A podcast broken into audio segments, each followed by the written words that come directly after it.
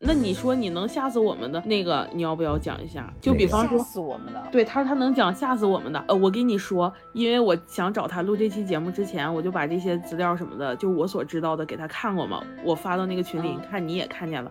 然后我没看，呃，你不看拉倒，这都不要紧，反正瞄了一眼。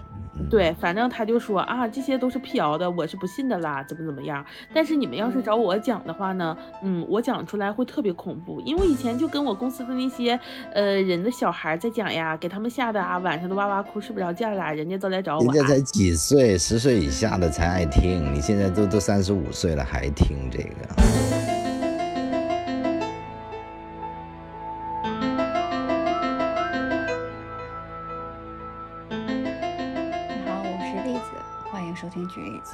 这一期节目呢，源自于我的伙伴百里思锦，特别好奇广东的都市传说，所以就有了我们这期的节目。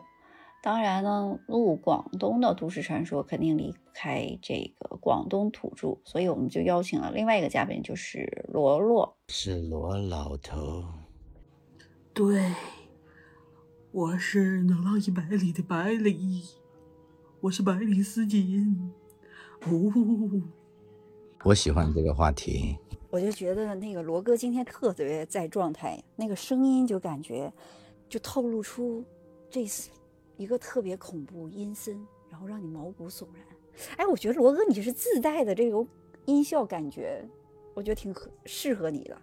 我是温暖啊，这是温暖。我操，好吧，那你就来个。我是一个暖男。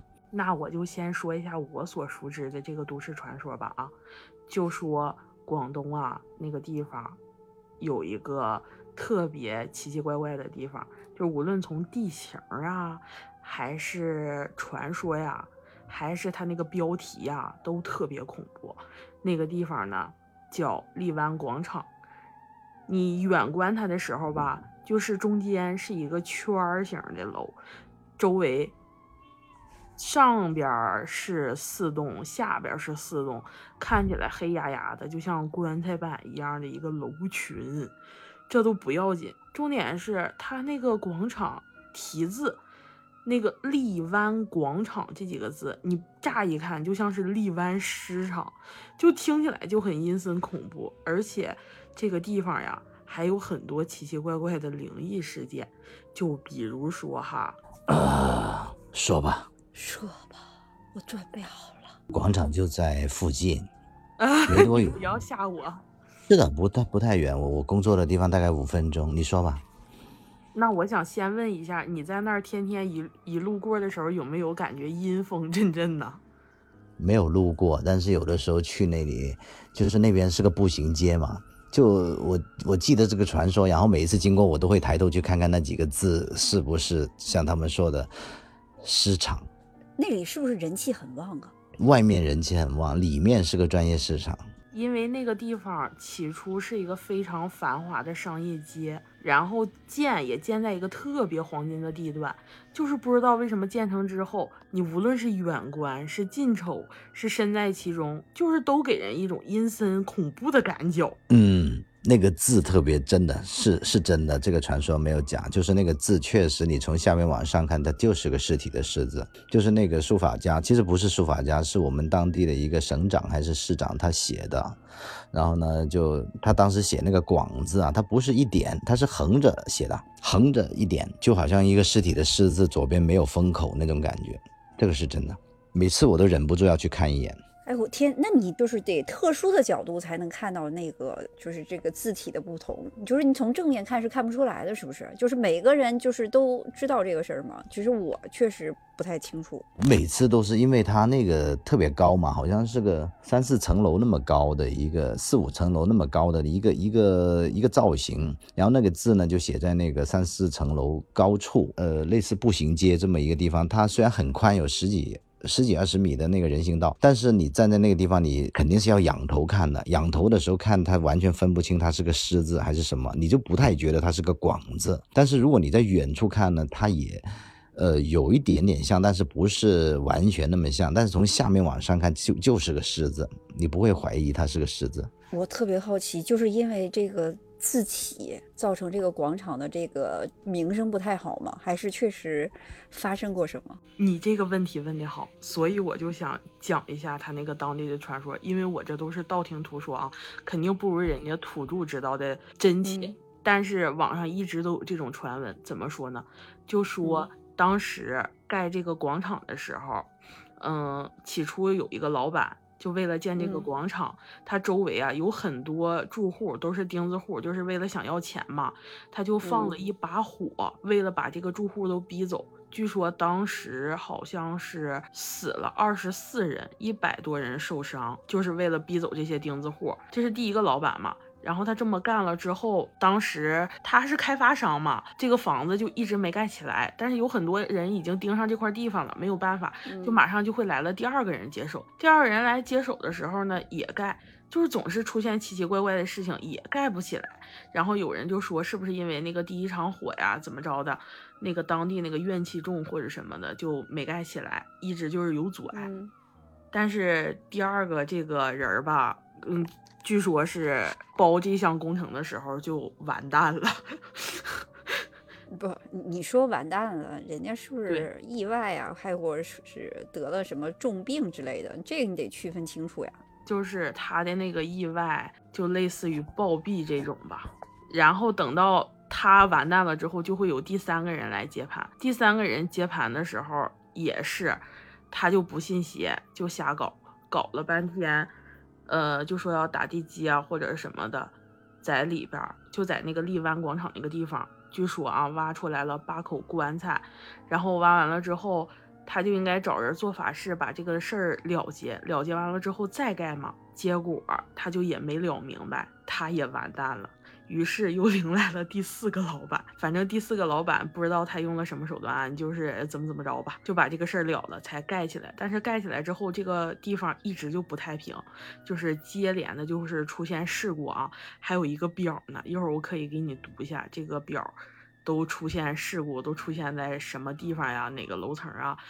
啊，出现在年份呀？反正你不知道无所谓，但是你一看那个表之后，就好细思极恐。反正我现在讲这个事情的时候，我满手都是汗，我后背一直都是汗毛倒竖的那种，哎，怕的要死，而且还在这种大半夜，我好怕。我觉得你需要抱抱。唉，并没有什么卵用。我想说，这个荔湾广场是你说的这个事件发生是从什么时候开始？多久？如果你说有几百年了，你说你说去世几个人还是很正常。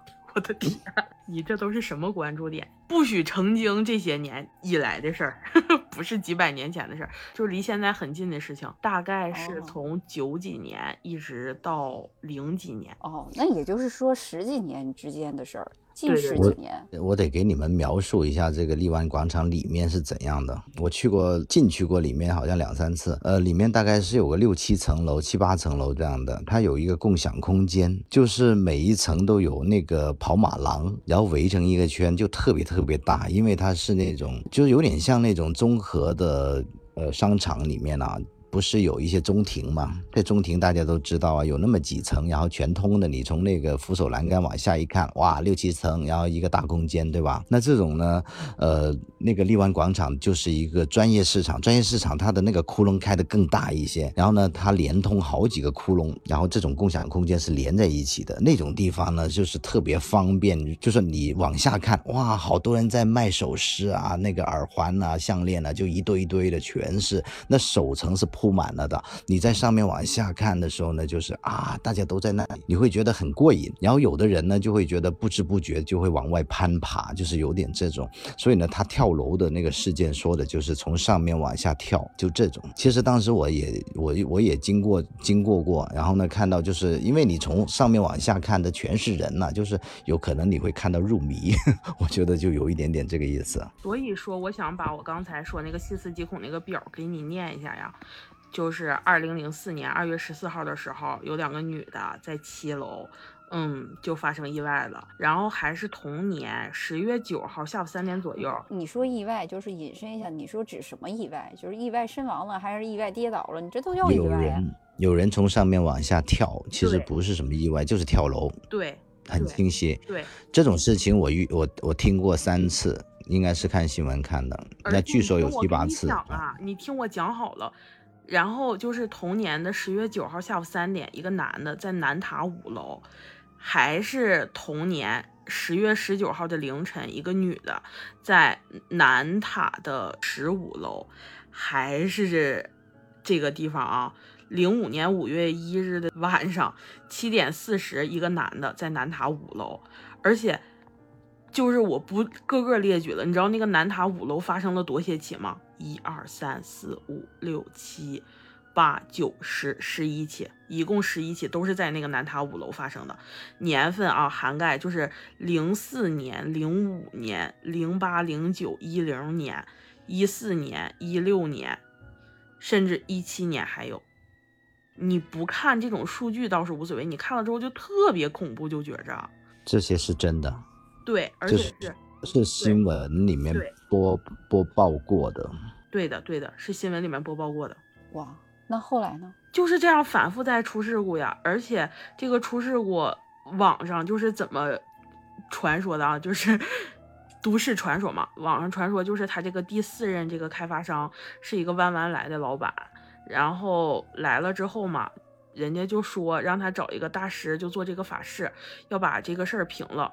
当时他找一个大师来看，就说挖出这个八口棺材的地方呢，呃，就是这个五阳之都的一个嗯，通向某一个世界的那个入口。人家当年就是为了保证这一方的太平吧，把这个八口棺材镇在这里。其实棺材里并没有什么人，据说里边只是放了一些什么符咒之类的东西。然后镇在这里之后呢，就可以保这里连年平安吧。他为了盖楼打地基，当时其实是打不下去的，他就深挖，就挖出来这个东西了。挖出来了之后，就一直开始出问题，出问题，出问题。他开始找了一个高人，那个高人来的时候吧，就也挺咂嘴的，觉得这个东西特别棘手，他弄不了。于是就接连找了很多呃各种高人吧，都来搞这个。据说有很多高人来搞这个的时候，就都暴毙在当场了。直到最后一次搞成让他把房子盖好的时候，那个高人就跟他说，就是我做完这个法事或者怎么着，这个地方只能保五年平安。你五年之后呢，你要再来做一次这个法事。结果到第二五年时候，这个老板吧就觉得，你看我房子也盖好了，钱我也赚了，我不来便是了，我为什么还要管你这个事儿呢？但是他没想过这个事儿就是随着，嗯。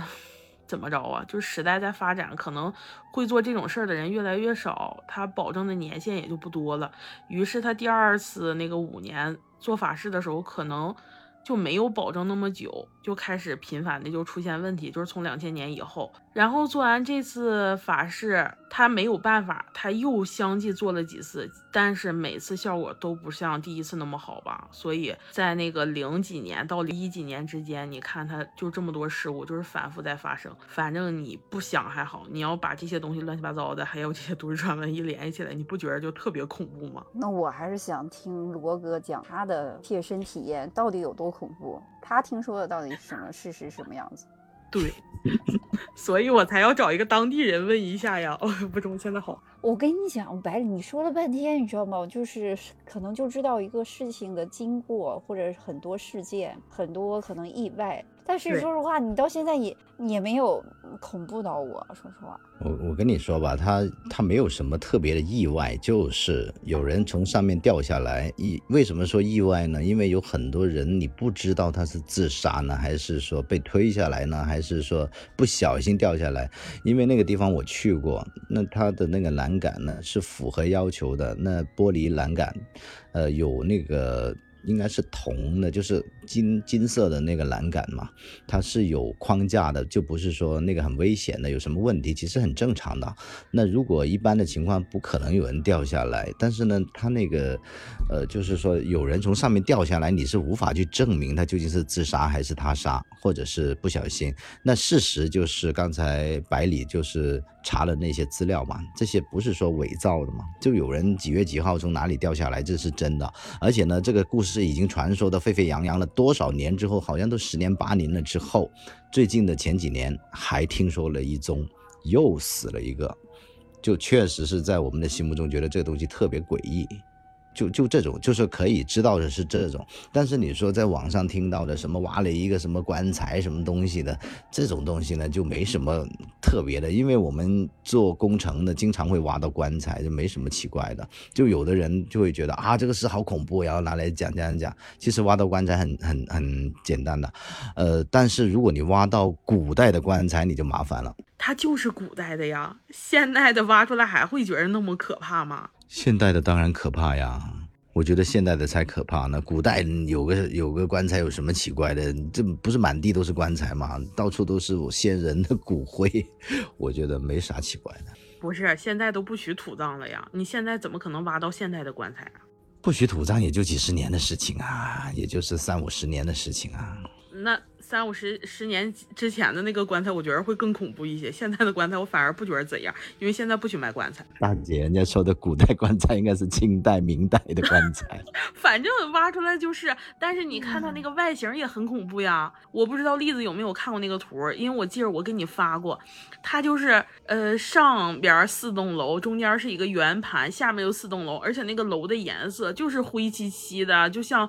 八口棺材一样，中间有一个圆圆咕隆咚的地方，就类似于一个什么广场，就感觉好恐怖。我我觉得那个荔湾广场，就是它还有个图片，其实它的荔湾广场那个也像一个坟，它是白色的，荔湾广场四个字，就整个是一个呃一个一个，虽然是个平面，但是它是一条弧线在上面，反正就是有点白森森的感觉。但是你刚才说的那个房子是黑漆漆的，这个不对，因为那房子是粉红色的。就是上面这几座塔楼是没什么问题的，就是它下面是一个这个就是做那个首饰啊那种装饰物的工艺品的这个。叫做集散市场嘛，叫什么？叫专业市场。这里面就特别大，特别大，特别大，就是全国各地的人来做这个生意的，都会来这里采购东西。还有国外的，就是疫情之前还有那些非洲的，特别特别多，很多。然后进到这个里面的空间，这个空间很大的，你感觉就是，反正是很容易迷路吧。有一次我约了别人在那地方七点钟见面，然后我要穿越这个荔湾广场，然后穿完了之后一个小时就过去了。天呀！那你说。就是发生这么多事情，这其实我以为它已经是人烟稀少，就是很少人去那里。原来其实这人家是一个闹市区。对啊，他这种恐怖，他这种恐怖不是说你恐怖，就是他的整个主题所有东西都那么恐怖，就是说他有这么一个恐怖的传说以及是一些数据，但是人家本身就是一个专业市场，就是热闹闹的，就是很热闹的。其中就是你站在这个地方，假如说你要去参观，嗯，你看着人流熙熙。嚷嚷，然后你心里面有一个恐怖的鬼故事，就这种。我就想，看起来有歧义的那个字，现在一直还挂在那儿，是吗？就一直到现在还有，还是？对啊，是我们的一个一个那个省市领导写的呀，谁敢把它撕下来？天呀，这不是重点，重点是他说那个房子是粉色的，但是我从图片看，那个房子就是大酱色的，我没觉得它是个粉色的房子，这是第一点。你说他那个塔楼没问题是没问题，但是就是盖的瞅着相当古怪呀。虽然我也不是一个什么风水师傅，但是我觉得你们良心一点的建筑商盖之前不看看风水吗？他那个是叫做一梯八户的这种啊，应该是当年是一个香港设计师把香港的那种设计手法拉过来的。就现在基本上大家都不喜欢这种了，就是你一个楼梯啊，就是你开了电梯门之后进去这整层它是有八户的，就是密密麻麻的全是房子。可能都是两房一厅啊，三房一厅，然后那些厕所、厨房其实基本上都比较密，它那个户型就是大概是这种，就是一梯八户。那一梯八户如果真出现问题，那不是很不好逃生吗？哎呀，那肯定是没有问题啦，人家都是符合设计规范的嘛，只是说它就是那种比较密集的，就不像你那个一梯一户、一梯两户、一梯三户那种比较没有那么多邻居吧。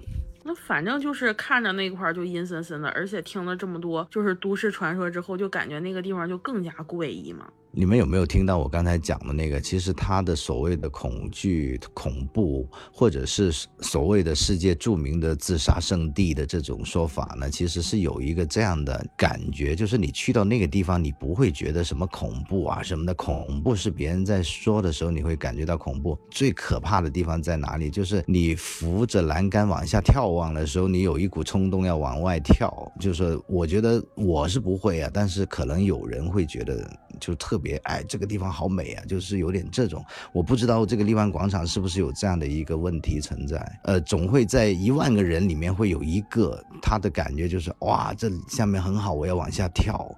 那我觉得是有这种的。日本不是有一个自杀天堂的那个森林嘛，就是大大家都觉得那个地方特别好，他就要跑到那个地方去自杀。就是不是那么想自杀的人，可能去到那里都有一点点想。如果是从建筑风水学或建筑心理学上讲，会不会有那么一点点呢？这个是我个人觉得靠谱的，我自己这个专业的。罗哥，我特别想问一下，你有没有去到发生事件比较多的地方去感受一下？他确实就是有那个意愿吗？能勾起你某种想法？要是从我这个迷信爱好者的角度上来讲，我就是觉得这个地方频率可能是有问题，风水是真的不好，要不然为什么会很好的人到那里就会动这种奇奇怪怪的心思呢？就是觉得很恐怖。这个就是一个建筑空间心理学，建筑心理学这个我们也学了一下，就是你这个环境要给人家一个比较舒适的感觉，不能够过于空呃空旷，不能够过于狭窄，呃又不能够有那种密集恐惧等等。我觉得这个有估计是有一点点关系吧，但是这个无无从考究，这个是。但是刚才有一些什么，呃挖出什么尸体啊那些，我就觉得我不相信啊，这种也就是他们喜欢说就就这么记录。这其实没有没有真正的记载。哎，我倒是跟百里有另外一种想法，是不是人都觉得那块风水比较好，所以选择在那个地方可能做一些事情比较有利于自己转世啊，或者什么其他情况，就是他们自己有那种设想。哎，我哪一种？你这什么想法？什么设想？什么设想？就是他们觉得那个地方可能，嗯，就是结束自己这一生，可能是一个很好的。地方就是，比如说人死了之后都要选一个很好风水很好的一个墓地一样。我觉得这个就是负能量啊，就是说人得好好活着，那那就就是让你觉得呃奋发激进的，那不就是好的能量吗？那如果让你觉得你就首先第一个躺平就好了，或者是说我我不要我要死了我要超的呃就是要超脱的那个不就是我觉得就是负能量嘛，就不好嘛。跟空间有关系。如果是从科学一点的角度，从心理学的角度，我就觉得这个是有一点关联的。但是不是真有了，这个又真的是没办法讲。呃，你说你说其他的，就我觉得这种空间呢，特别是那种圆溜溜的空间，有的时候是不太好的，真的。然后我就想跟栗子说，那个地方它不是公墓，只能在那儿去世，不能安葬在那个地方。我说的意思就是说，人家就是可能选择某一些地方，或者说觉得这个地方大家都选择，可能都想去尝试一下。栗子，你说的啥呀？但是那个地方并不是个公墓啊。人家去那个地方不是为了自杀的，人家去那个地方本来就是去买东西啊，不买东西。但是如果你说那个人就是目的是为了那个地方。自杀的你还要去说他吗？我是觉得是有这种可能。嗯，对，有可能。可怕的地方嘛，或那种呃负能量的人、负能量的事嘛。我想知道罗哥你有没有去？你说我印证一下，这不可能，这个事情你一定要辟谣。有的人可能反过来一定要做一些事情。我这个没没办法证明啊，因为这个是心理的事情，心里面想的事情哪能证明啊？嗯，对的，每个人心里是不一样的。心理学本来就不是一个科学，嗯，它就是一个研究的经验经验科学。嗯，但是那你说现在他那个八栋楼里边住户也特别多吗？他住户没事啊，没有人说过住户有什么问题啊。就是荔湾广场唯一的传说，它特别靠谱的一个地点，就是它没有什么乱七八糟的东西，它唯一就是太多人从那个楼上掉下来啊，就只有一个是土著的。所知所想就是和我们这些道听途说的是不一样的，就不一样在这儿，对吧？嗯。我排除了那些就是穿作附会的，就是讲哎呀，那谁谁的名字怎么样啊？然后又挖了什么，又遇到什么高僧啊？那种通常都是穿作附会，又没有讲一个具体的时间、地点、人物，那我就选择不相信这个嘛，我就当它是一个传闻就算了，就不是真的。但是人掉下来的这是真的，而且呢，哪个地方不掉人？就是广州有那么多的中庭，那么多的广场，没有听说过这几十年有掉人的。你那么多的广场，这么多的这种共享空间。哪里没有？任何一个地方都有。天河城、郑家哪没有呢？谁都不往那跳，就是荔湾广场，就是跳了七八个。嗯，不止这些，比这个多。那不是有的说是十一个吗？我就没有我没有查证，但是呢，这些是陆陆续续有听的。但我我刚才说我听到的至少是三个，但是我那个查的那个结果是，每隔五到四年有八个。每隔五到四年有八个对，那究竟是多少个啊？你这就是每隔五到四年就会有八个，因为你看他那个楼房就是八栋嘛，就是对应当年挖出来的那八口棺材，所以每隔五到四年就会有八个人去堵那个地方，就是传说嘛，传说就是这样说的呀。哎呀，所以我才特别怕嘛。怕个鬼呀、那你每四到五年八个，那那太勉强。你能不能说每年多少个不就完了吗那？真是。那你看他有的时候就是每隔这四到五年，可能前三年没事儿，最后一年集中了，那没准儿啊。那不就每年平均零点二个、零点五个，每年两！个？我又不是做测算的，嗯你讨厌。还要每 五到四年八个。对，罗哥说让你平均一算，你就觉得不合逻辑，就是就是有一年两年就是半个人掉下去，那半个人讨厌，你就说他太讨厌了。不是你，你可以，你可以那个横向对比和纵向对比，因为纵向对比呢，它是真的是陆陆续续有的，就是你隔几年就就听说了，又听说又听说了，还不是一个两个的，那这个事情就特别奇怪，是真的奇怪。然后另外一种你横向对比嘛，就是一条路上也有几个这样的广场，还有别的广场，那那人家都没有掉啊，就这个掉了，就就这个奇怪点就在这里嘛。哎，我突然有一个阴谋论哈，你说是不是有人想唱衰那个地方？所以就这个些事情，别的地方可能也有，但是可能就没有那么被人关注。然后这个地方只要一有，然后就被大家关注，然后再加一些猜测跟联想，就搞得这个地方觉得，要不然说作为一个外人，我都觉得这个地方还有人住吗？你还说那里面。就是大型的批发市场，我的妈，就跟我想象完全不一样。我以为那里面应该是人去楼空，就是特别冷淡的一个地方，荒凉的一个地方，完全不一样啊，跟我们外人来了解的。不要幼稚啦，栗子。最恐怖的地黄金地段方，老贵了。最恐怖的地方就是最热闹的地方。你感觉最寂寞的地方就是最热闹的夜场。都说人红是非多，是不是这个地方也是地红也是非多？但是人家有硬硬数据在那里的，硬数据什么硬？就比如百里说的那个三死了多少到五年，个？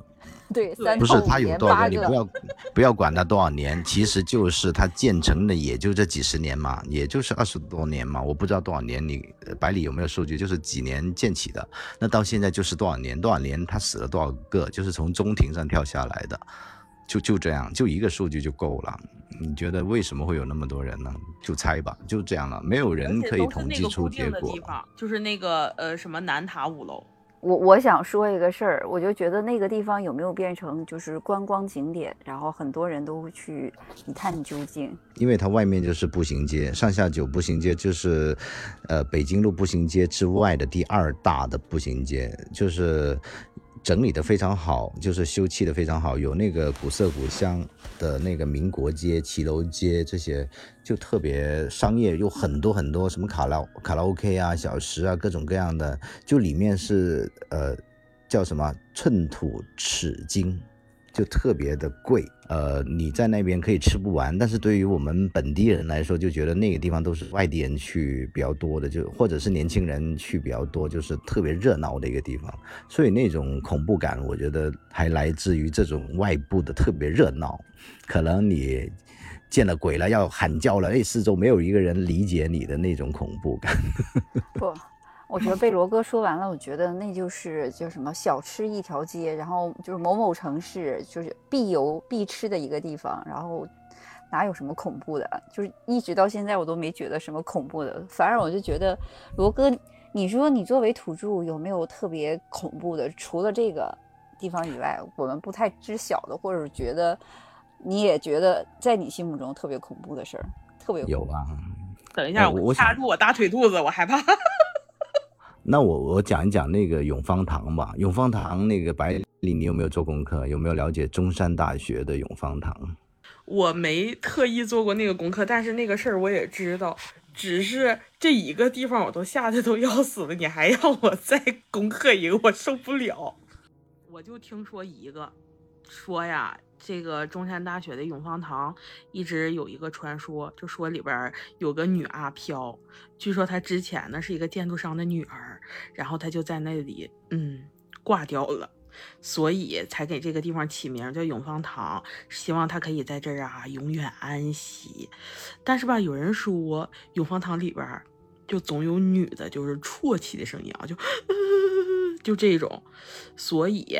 就很奇怪呀，而且还有更奇怪的，就是说他那个地方的楼梯，上午跟下午的时候楼梯数量就总不一样，不知道是是怎么回事儿。然后还有就说他那个外边有十八尊被锁住的铜像，然后要是发现哪个铜像没被锁住，就会有人无辜丧命，就是很恐怖。哎呀，好害怕呀！铜像谁来锁？那铜像被谁打开的？我觉得好奇怪。哎呀，那我现在好怕呀！你不要就问这种 那到我来讲吧，我我讲我讲那个亲身体验吧。因为永芳堂我是去过，我也进去过，而而且呢，我去过嗯好多次。为什么我要去呢？那时候我们去参与那个永芳堂的一个改造设计。那其实有心的小伙伴可能想到，为什么要改造设计呢？对，这个真的有点问。问题的，那就是所有人都认为它不对，所以要我们去改造设计。中山大学的风格是什么呢？其实中山大学是呃清末明初的时候去建成的，那个地方呢原来叫中山国立大学，呃还有就是什么华南理工啊，就是在这边它有一个牌坊写着。呃，反正它整个历史非常复杂，但是呢，整个楼它全是那种红砖楼，还有绿瓦顶，还有包括后来仿造这种风格建的红砖楼、绿瓦顶的这种建筑，呃，不说它是清代的，它都是那个就是民国的时候那种这种主义风格，呃，就基本上都是这样，而且呢，现在改造也好，新建也好，全都要是那种红砖的。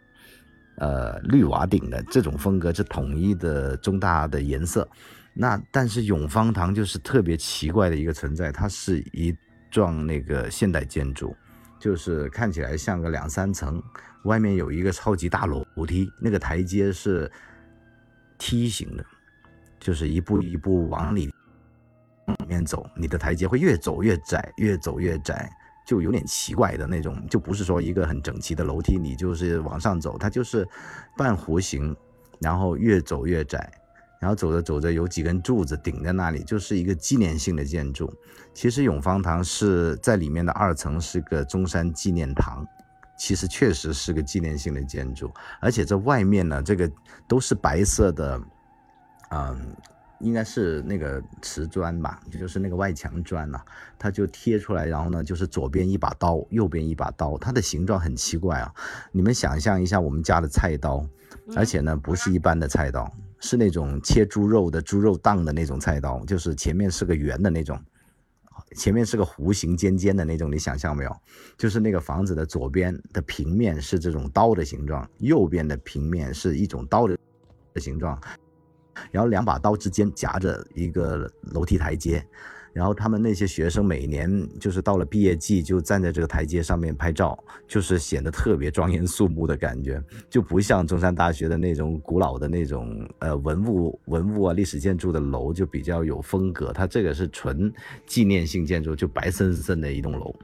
那这栋楼呢？我们当时参与改造设计，就是校方的要求，让我们去做一个方案，把它改成这种，呃，红皮绿屋顶、大盖大盖帽的这种房子。其实特别特别的难，因为这个建筑本身的形状好奇怪，好奇怪，你怎么改改成那个呃绿色大屋顶，就非常不容易改。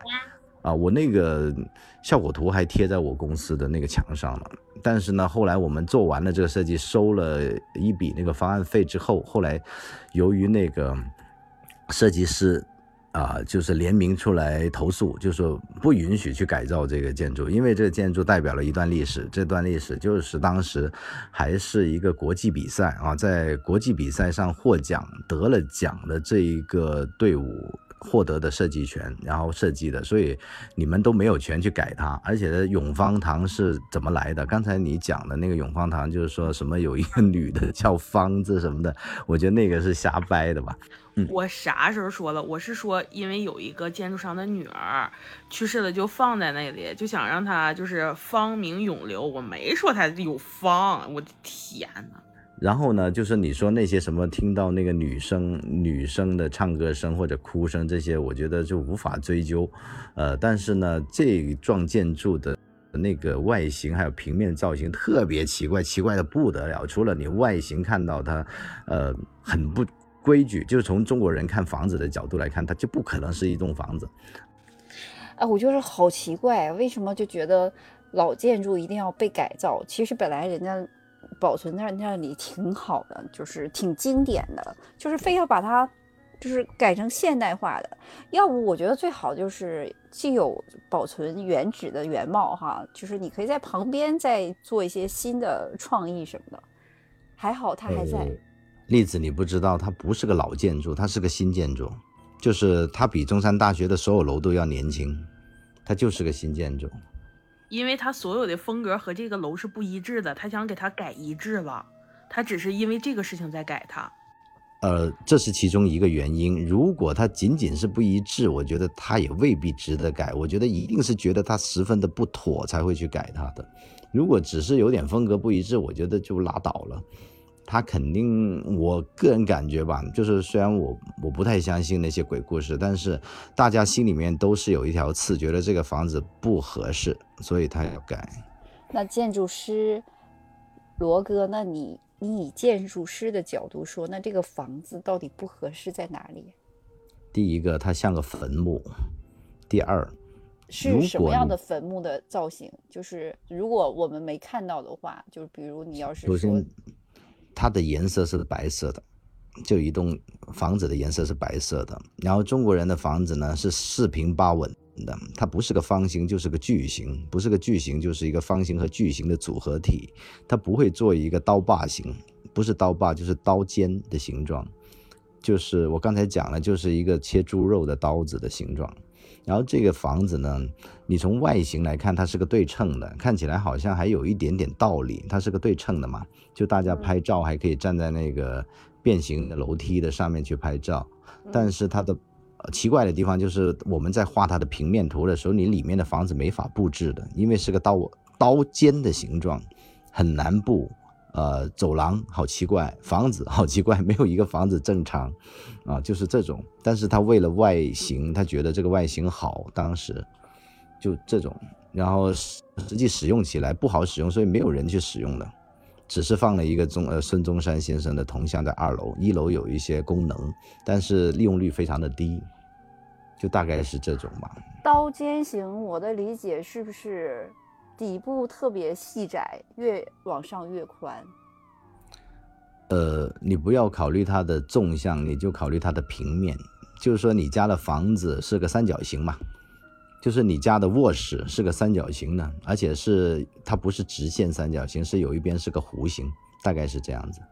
哦，那那确实好怪异啊。好怪异，而且它不仅仅是一个房子，是一一片房子，所以呢，那个走廊，如果你放在弧形那地方，你就是一个弧形的走廊，那些里面的柱子呢又是方形的，就变得稀奇古怪、乱七八糟。但是这种乱七八糟，在专业人士眼中就看到了，呃，但是普通人他不一定看得到，只是觉得这个房子太庄严肃穆了，太那个，呃，就是纪念建建筑。你说他错吗？他没错，他就是个纪念性建筑。就是纪念孙中山先生的，但是他好奇怪，他又不叫 中山纪念堂，他叫永芳堂。永芳堂当时应该是我看了一下资料，就应该是什么永芳集团，他呃就是投资，然后那个姓什么的，然后呢他呃建这个房子，他投了钱，赞助了钱，而且呢就是他用他的爸爸的名字叫什么永芳，然后用来去呃纪念怀念他的爸爸。哦。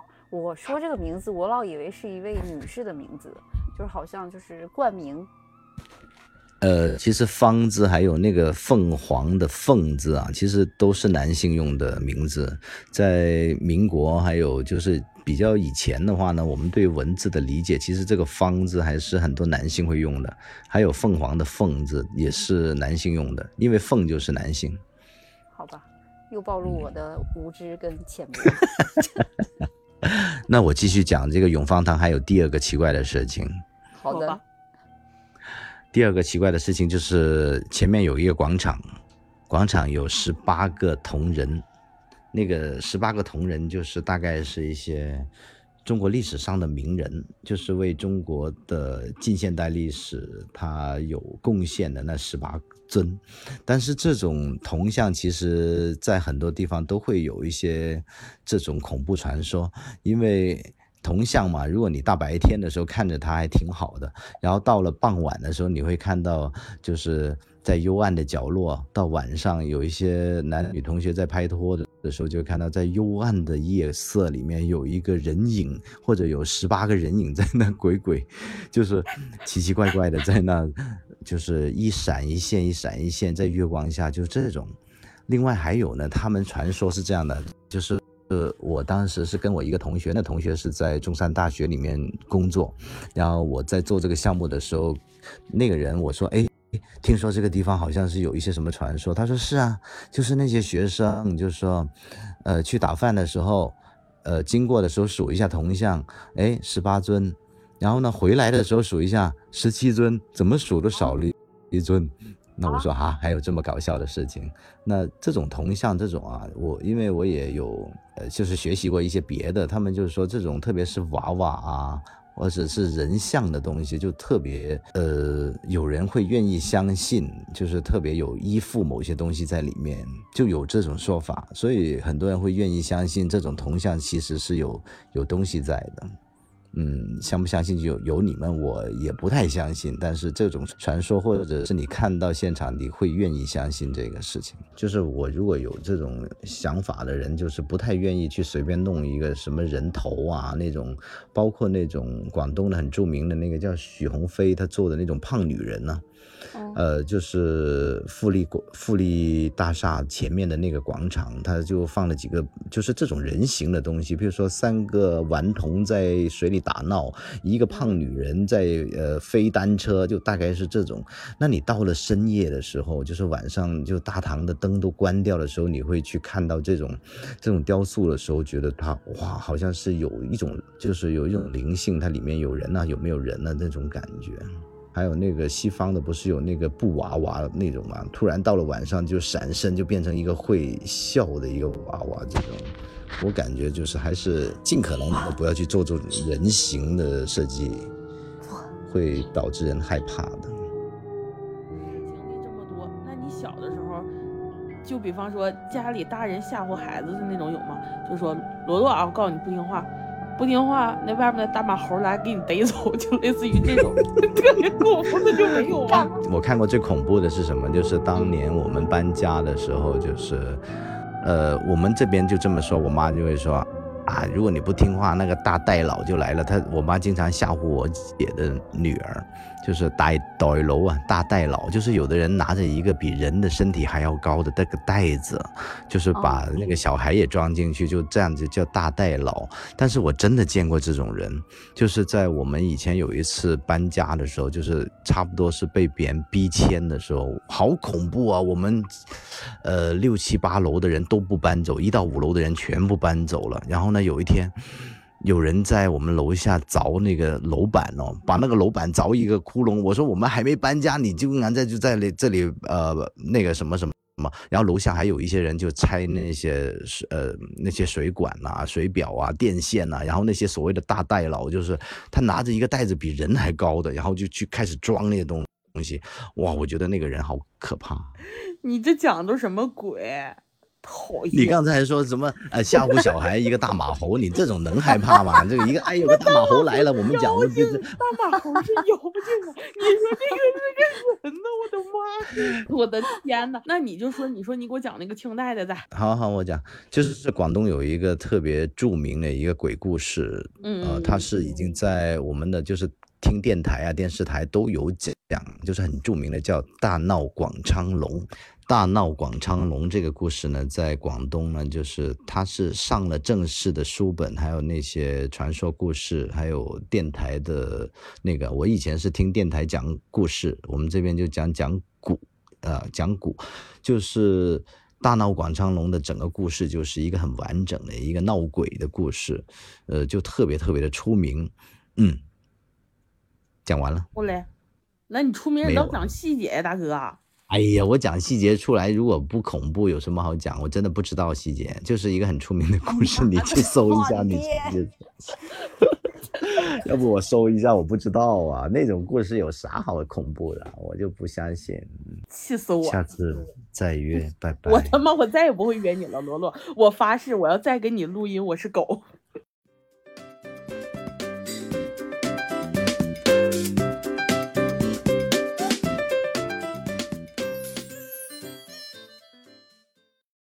我的加入让整个这期节目呢变得就不那么的恐怖，反而有些搞笑。我觉得自己真的有某些特质哈，总是把这种节目的氛围带着跑偏到另外一种感觉上哈，所以呢，就是特别想让你告诉我。你收听完的感受是会觉得恐怖呢，还是会觉得搞笑？还有就是你喜不喜欢这样的关于都市传说的节目内容？如果喜欢的话，其实我们会对各个城市的这样的都市传说做一些系列的节目。